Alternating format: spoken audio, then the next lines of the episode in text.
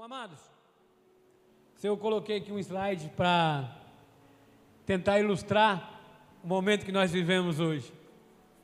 A igreja permanece, ela não se abala. Nós temos visto aí a estrutura da igreja quase sendo abalada, estão tentando abalar a estrutura da igreja. Como é que é a, a aquele louvor? Tentaram acabar com a base da igreja. Não vão conseguir. A igreja vem com aquele que brilha mais que a luz do sol, o nosso Senhor Jesus Cristo. Amém? E o tema dessa noite está em 1 Pedro 2,9. Vós, porém, sois raça eleita, sacerdócio real nação santa, povo de propriedade exclusiva do Senhor Jesus. Amados, é, vamos orar em nome do Senhor. Deus, nós te louvamos, te agradecemos, Pai, por esse momento. O momento mais precioso, Pai, é o momento que nós ouvimos agora a tua palavra.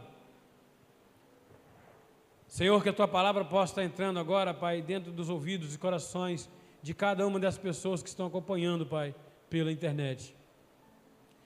Se as pessoas estivessem aqui, Pai, a igreja estaria cheia. Oh, Deus. Mas, Pai, a tua igreja, Pai, somos nós, e o teu altar é o nosso coração.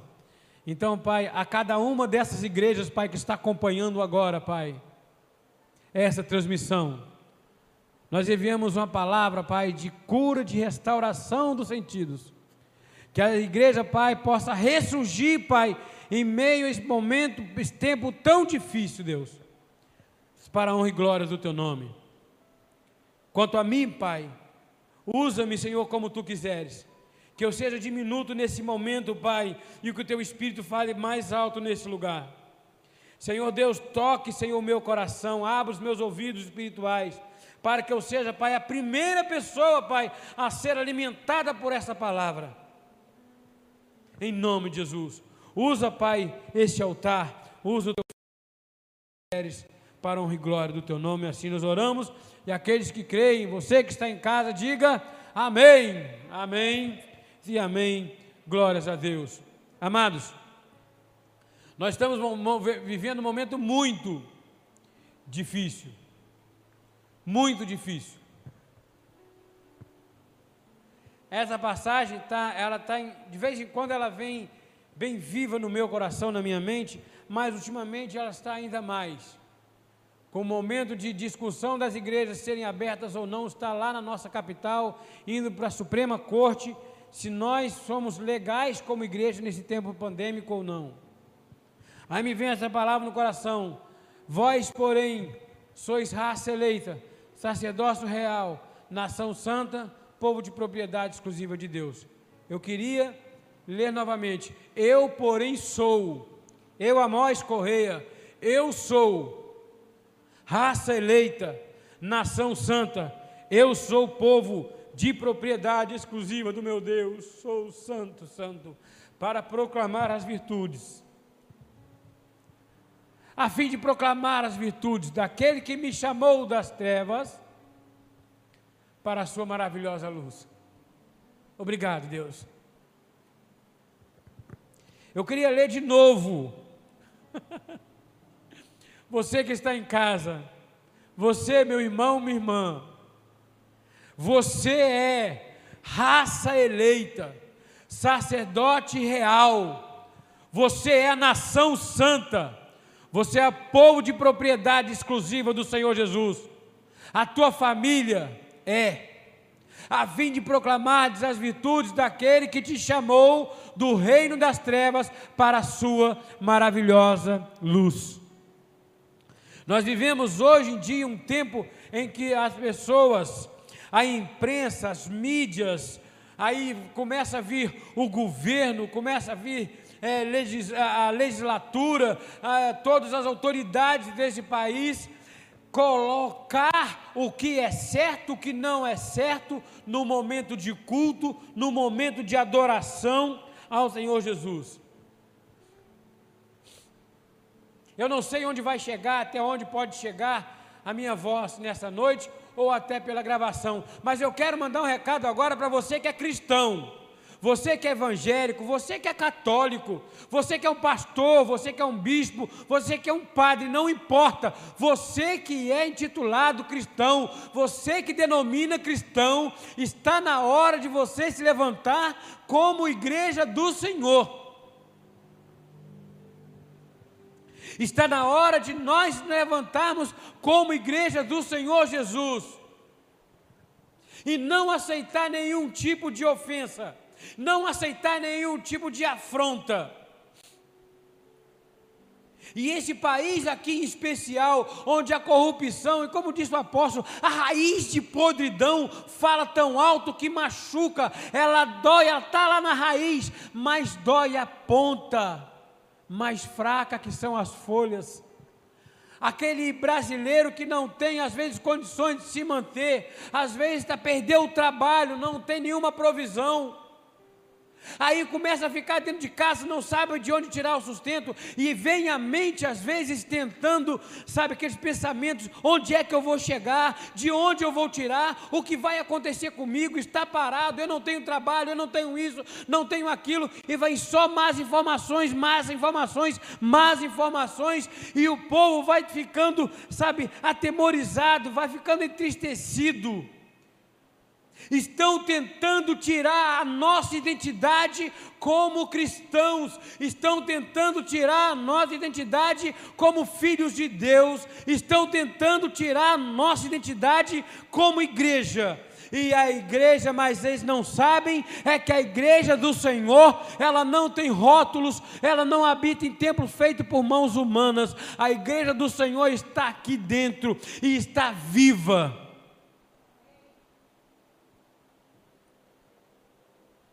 Isso não pode, não vai acontecer. Está na hora de nós começarmos a levantar um clamor por essa nação. Mas sim, acima de tudo, de levantar um clamor pelo país, pelo estado, pelo município, nós temos que começar a levantar clamor por nós mesmos, porque são essas informações que nos mantêm atemorizados e tiram a nossa força na hora de caminhar. Aí a nossa identidade, de uma hora para outra, passa a ser de um povo que está atemorizado com milhares de mortes por dia.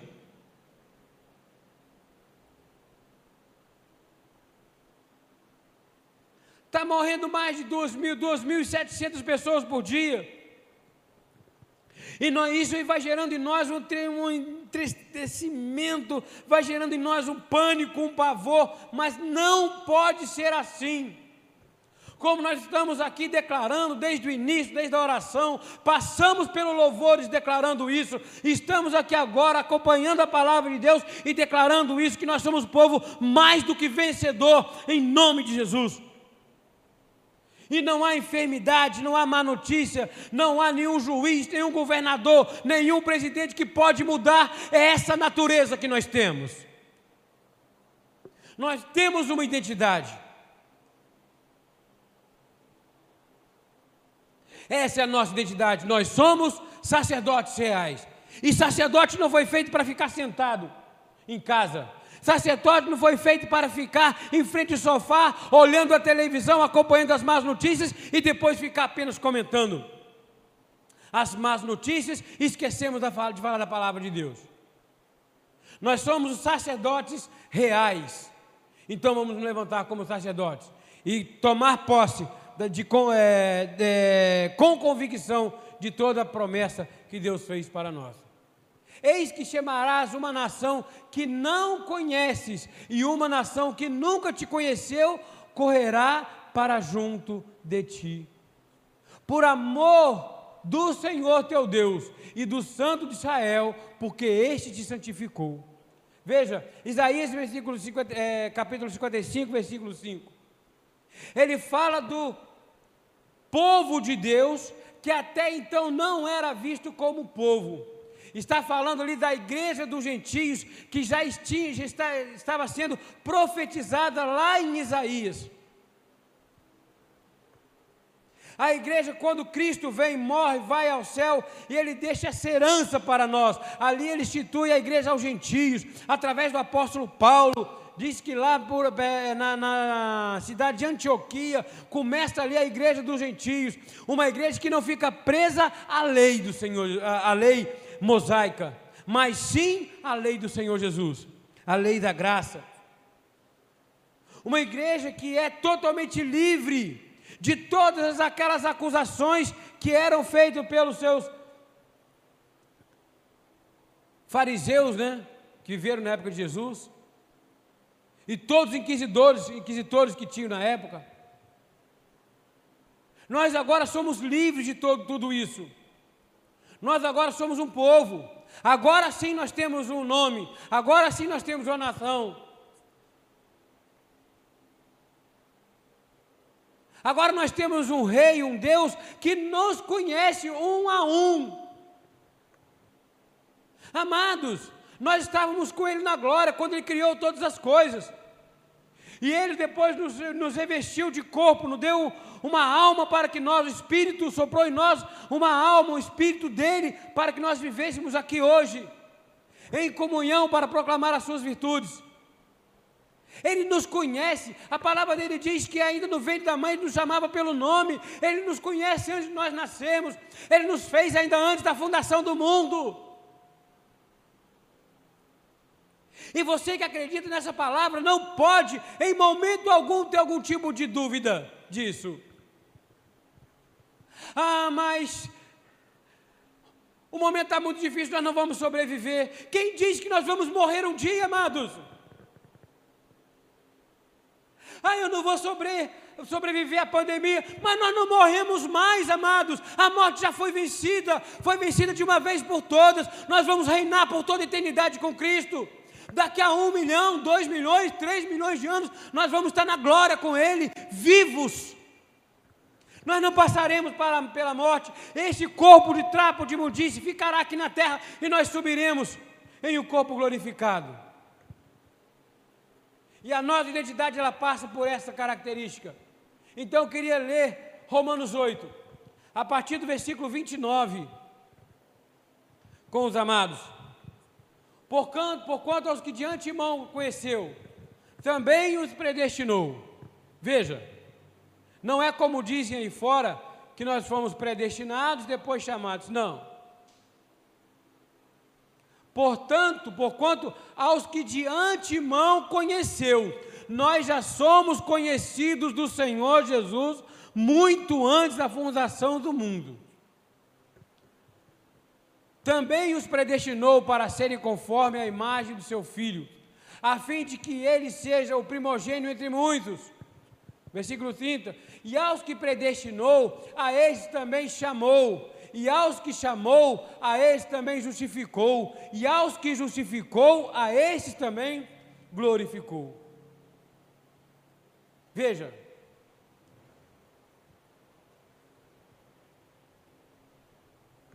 Deus, Ele nos chama, nos predestina, nos chama, nos glorifica, nos santifica, nos justifica.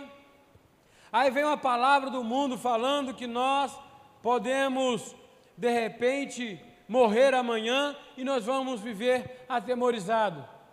Nós temos palavras que dizem aí, olha, os jovens estão cada vez mais presos a problemas psicossomáticos. Crianças, adolescentes com síndromes do pânico. Nós temos aí crianças nascendo com diabetes. O mal está, esse século está totalmente distorcido de toda provisão de visão, provisão da visão do Senhor, do Evangelho de Cristo. Mas nem isso pode mudar o que Deus determinou. Eu sou, você que está assistindo, você é predestinado pelo Senhor Jesus. E por causa disso, Ele te chamou, Ele te justificou, Ele te glorificou. Creia nisso. E vamos viver dessa forma.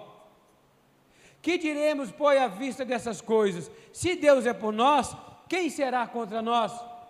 diz o versículo 31. É muito difícil hoje sobrevivermos como igreja.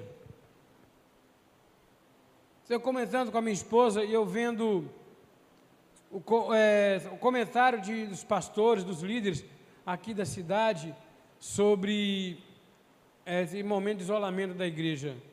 Ah, a igreja foi obrigada a fechar, um decreto que baixaram, voltando atrás, em outubro do ano passado, disseram que não ia, não ia fechar em momento algum, independente de bandeira.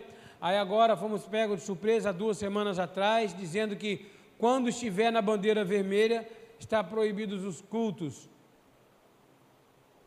Eu entendo que nós, a igreja, ela duas visões. A igreja ela é um momento de socorro para aquelas pessoas que estão com problemas mentais, momentos psico, é, problemas psicológicos. Você fica, a família fica presa dentro de casa o tempo inteiro, pai, mãe, filho, sabe, aquele costume, aquela rotina da família de sair um, sair outro, está sempre circulando pessoas, de repente acaba a circulação e ficam todos presos dentro de casa e não tem muita coisa para fazer, e aumenta a despesa, aumenta a conta de luz, aumenta os alimentos, e de repente o trabalho está faltando, o salário está diminuindo, a, a, o poder de compra do povo está diminuindo, isso vai trazendo cada vez mais problemas, problemas, problemas, problemas, problemas emocionais, e a única solução para os problemas emocionais do povo está aqui, dentro da igreja.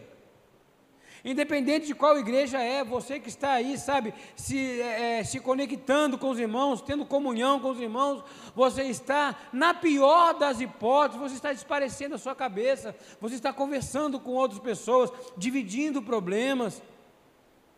Mas as igrejas têm os seus sacerdotes, a igreja tem os seus pastores, bispos, que estão aí para te ajudar, para acompanhar, orientar a tua família, e nesse momento tudo está sendo proibido.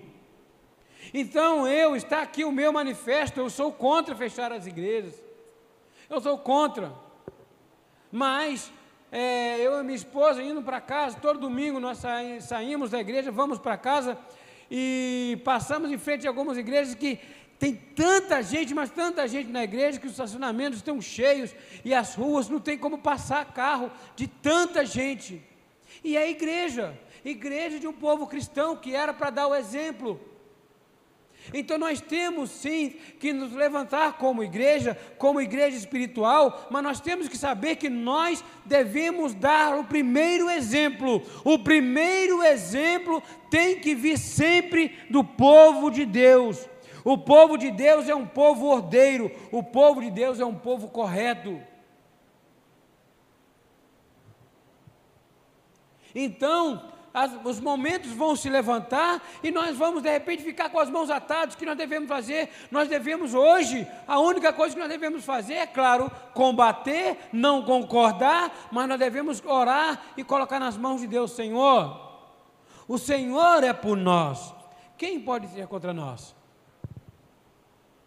Aquele que não poupou seu próprio filho, antes por todos nós o entregou, porventura não nos dará gratu, é, graciosamente com ele todas as coisas? Tem alguma coisa que está te faltando hoje, amado? Tem alguma coisa que está te faltando hoje? Você precisa de alguma coisa hoje? A palavra dele diz que ele te dará graciosamente te dará de graça. É sem dinheiro e sem preço, Ele te dará todas as coisas. Então não fique atemorizado. Vamos nos levantar, vamos nos colocar numa postura como igreja, para que nós possamos vencer essa batalha, para que nós possamos gritar mais alto do que essa nação, mais alto que as mídias, mais alto do que os governos. Quem tentará acusação contra os eleitos do Senhor? É Deus quem os justifica.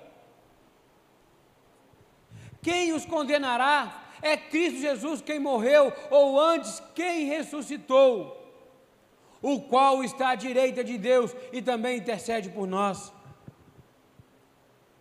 A nossa justiça ela vem do Senhor, não vem do ministro fulano de tal, não vem do governador, não vem do presidente. A nossa justiça vem do Senhor Jesus. Quem nos separará do amor de Deus? Não adianta, a igreja não vai acabar, amados. A igreja está passando por uma reforma, a igreja está passando por uma peneira, mas ela se levantará, ela saltará mais alto, a igreja ela transformará esse país. Quem nos separará do amor de Cristo? Será tribulação, ou angústia, ou perseguição, ou fome, ou nudez, ou perigo, ou espada? Como está escrito, por amor de ti somos entregues à morte é, o dia todo, somos considerados como ovelhas para o abatedouro. Pregam aí esse negócio da tolerância, intolerância religiosa, criaram esse termo para perseguir o cristão, criaram esse termo para perseguir a igreja de Cristo. E agora estão falando que nós não podemos funcionar. A perseguição ela vem a cada dia. A perseguição ela vem a cada manhã. Mas olha só, se levanta, se põe na postura de igreja. E a palavra vai dizer assim: em todas essas coisas, porém, somos mais que vencedores por meio daquele que nos amou. Oh, glória a Deus. A palavra de Deus não diz que você é vencedor, amado. A palavra de Deus não diz que a sua família é vencedora. Ela diz que a tua família é mais do que vencedora em Cristo Jesus porque Ele venceu o mundo, o mundo já está vencido, Ele venceu por você, e você não precisa lutar a luta, a guerra, a batalha que Ele já venceu por ti. Já está vencida, já está decretada, o mundo já está vencido, já está nos, nos trados dos nossos pés. Porque eu estou bem certo de que nem a morte, nem a vida, nem os anjos, nem principados, nem coisas do presente, nem do porvir, nem os poderes, nem a altura, nem a profundidade, nem qualquer outra criatura poderá separar-nos do amor de Deus que está em Cristo Jesus, nosso Senhor. Essa é a nossa natureza, amados. Nada, se Ele diz que nada é nada nada poderá tirar a palavra de Deus que foi ministrada, que Ele lançou sobre a tua vida, sobre a tua família, sobre a tua casa. A tua casa está segura. Nenhuma má notícia pode nos tirar esta condição. Eu queria então, para encerrar, nós temos aí alguns minutos, 15 minutos ainda, mas eu queria passar então uma outra, uma outra passagem bem conhecida. Nessa passagem, a, a Bíblia da minha mãe em casa ficava aberta nessa passagem. E a página já era amarela.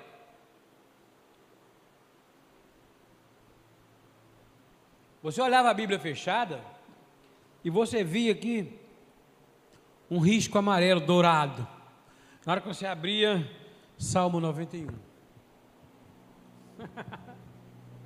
Porque o Salmo 91 ele fala da proteção de Deus, sim, mas é uma coisa interessante. Eu queria dividir esse pensamento com os amados. Não é apenas a condição do mal, da enfermidade, da praga. Mas a condição que nós temos, a intimidade que nós temos com o nosso Pai, com o nosso Deus. Porque ela fala, ela é muito interessante que ela fala que Ele nos livra de todos os males, mil caiam do lado, dez mil a tu direito, tu não será atingido. Porém, porém, esta palavra começa assim. Perdão, não Salmo 91, não. Salmo 118, versículo 6. Não chegamos, logo na frente. Salmo 118, versículo 6. O Senhor está comigo, não temerei. Quem me poderá, quem me poderá fazer o homem? Não existe má notícia que poderá te fazer parar. Não existe má notícia que vai tirar essa natureza. Se agora sim, o Salmo 91. Se ele começa assim: o que habita no esconderijo do Altíssimo e descansa à sombra do Onipotente. Pronto. Todas as promessas que nós temos nesse salmo, nós vamos ler agora. Todas elas está atrelada a essa passagem no versículo 1. O que habita no esconderijo do Altíssimo e descansa à sombra do Onipotente. Você habita no esconderijo do Altíssimo?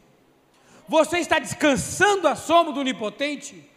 Ou a sua mente está aí rodando a mil por hora, perturbada com o que há de acontecer com o teu futuro?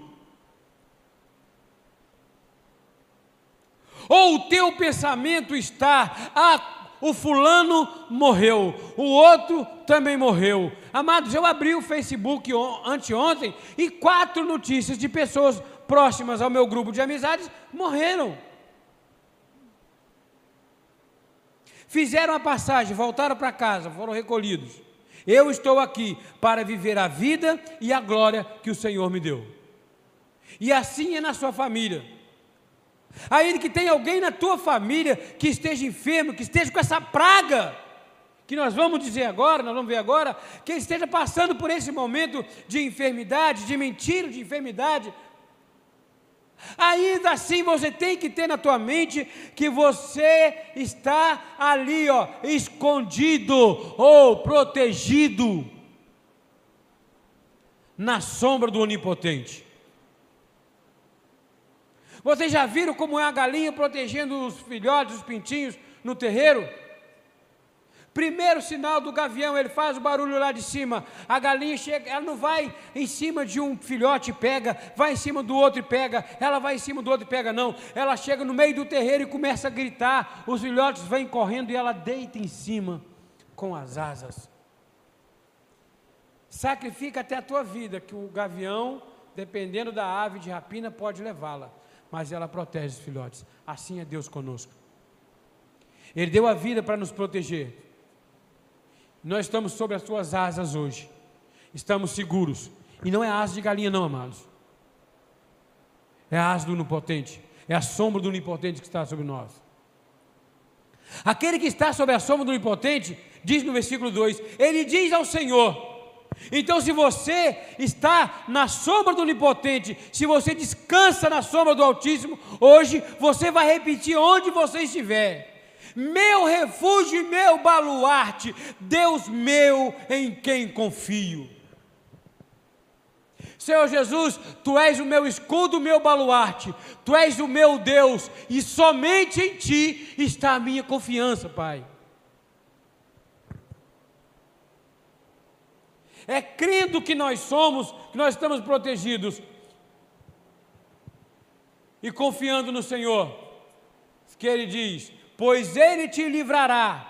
Aí sim, a sua condição está perfeita. Aí vem as promessas. Ele te livrará do laço do passarinheiro e da peste perniciosa. Ele te cobrirá com as suas penas e sobre as suas asas estará seguro. A tua verdade é pavês escudo. E não é qualquer escudo. Tem a diferença de pavês e escudo. Os dois são escudo. A diferença é a utilidade de um e de outro. Então não importa se o escudo é pequeno ou é grande, o do Senhor, ele não pode ser ultrapassado. Não existe nada que possa alcançar você. Não te assustará do terror noturno, nem da seta que voe de dia nem da peste que se propaga nas trevas, nem da mortandade que assola o meio-dia. Caiam mil ao teu lado, dez mil à tua direita, tu não serás atingido. Então nós não devemos viver atemorizados, amós, por aquilo que nós vivemos, pelas notícias da pandemia, não.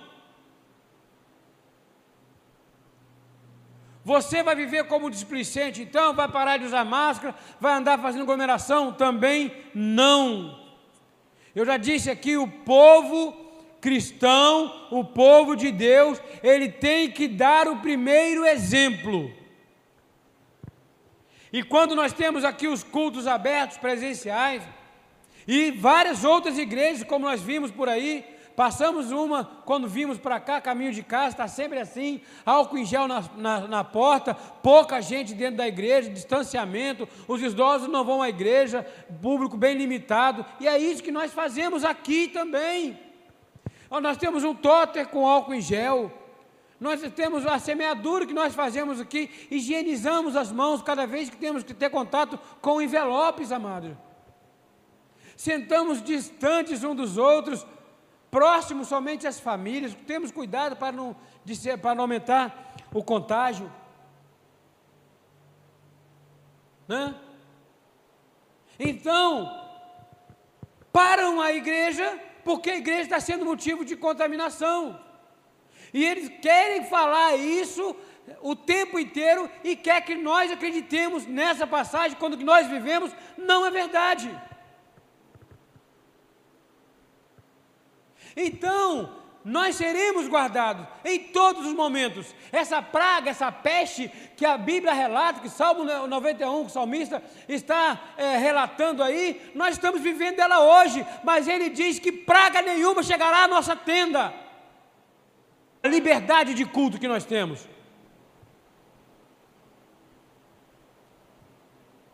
Pois disseste: O Senhor é o meu refúgio, fizeste do Altíssimo a tua morada. Oh, glórias a Deus. Nenhum mal te sucederá, praga nenhuma chegará à tua tenda, porque aos teus anjos dará ordem a teu respeito, para te guardar em todos os teus caminhos. Todos os teus caminhos. Eles sustentarão nas suas mãos para que não tropece em alguma pedra. Pisarás as más notícias pisarás a afronta do governo, pisarás o leão e a áspides, calcarás aos pés do leãozinho e a serpente. Porque a mim se apegou com amor, é a Ele que nós temos que nos apegar. Senhor Jesus, nós já chegamos a Ti, Pai, e entregamos a nossa vida em Tuas mãos. Porque a mim se apegou com amor, eu livrá-lo-ei, eu livrarei, pô-lo-ei a salvo, porque conheceu o meu nome. Ele me invocará, invoque, amados, o nome do Senhor Jesus, invoque o nome do Senhor, e Ele responderá. Na sua angústia eu estarei com Ele, livrá-lo-ei e o glorificarei. Oh! Santo, saciá-lo-ei com longevidade, você não morrerá, amados, você passará por esse problema, você passará pela pandemia, você passará pela má notícia, você terá longos dias nessa terra, você terá um Deus que te sustentará todos os dias, saciá-lo-ei com longevidade e lhe mostrarei a minha salvação, aleluia! Glórias a Deus, eu creio, Deus. E eu profetizo, Pai, na vida dos meus irmãos. Eu profetizo, Pai, na vida da igreja, em nome de Jesus. Então, amados, não devemos vacilar. Não devemos vacilar em momento algum na nossa confissão. Se a palavra de Deus diz sim, é sim. Se ela diz não, é não. Passou disso, é procedência maligna. Então, se o mundo diz não, mas a palavra diz sim, nós vamos dizer sim. Não podemos vacilar na nossa fé, não podemos vacilar na nossa confissão. Eu encerro. Salmo 26, versículo 1: Faze-me justiça, Senhor, pois tenho andado na minha integridade e confio no Senhor sem vacilar. O Filho de Deus não vacila. E enfim, guardemos firme a confissão da esperança sem vacilar. Pois quem fez a promessa é fiel. Qual é a promessa que você tem sobre a tua vida? Foi Deus quem fez. 110% de chance dela acontecer, em nome de Jesus, porque Ele é fiel. Você crê nisso, amado? Você crê nisso, amada? Você que está em casa agora, você que está acompanhando pela internet. Eu queria orar contigo essa noite Ó Senhor Jesus, meu Deus, meu Pai, meu Rei, meu Senhor, meu médico, meu sábio, meu resolve tudo. Pai, os teus filhos estão agora, Pai, diante de Ti, Deus, colocando diante de Ti, Pai, a integridade, Pai, do Teu povo como igreja, Pai. A Tua noiva, Pai, está sendo, Pai, apedrejada, tem sido manchada. Estão tentando, Pai, manchar a tua igreja. Estão tentando, Pai, macular a tua igreja. Mas nós não aceitamos, Pai. Nós colocamos diante de Ti, Pai, toda acusação que tem sido feita sobre o Teu povo. Nós colocamos diante de Ti, Pai, toda acusação, Pai, que tem sido feita sobre, Pai, a Tua igreja. Nós colocamos diante de Ti, Pai, toda afronta do inimigo. E chamamos a existência, Pai, da Tua provisão, da Tua vitória, Pai. O Senhor é o general valente que guerreia por nós. E por isso nós somos mais do que vencedores, porque não há nenhuma luta sequer, Pai, contigo que nós seremos derrotados. E aquele irmão, Pai, que está acompanhando em casa, Pai, cada uma vida dessa, Pai, que está acompanhando em casa.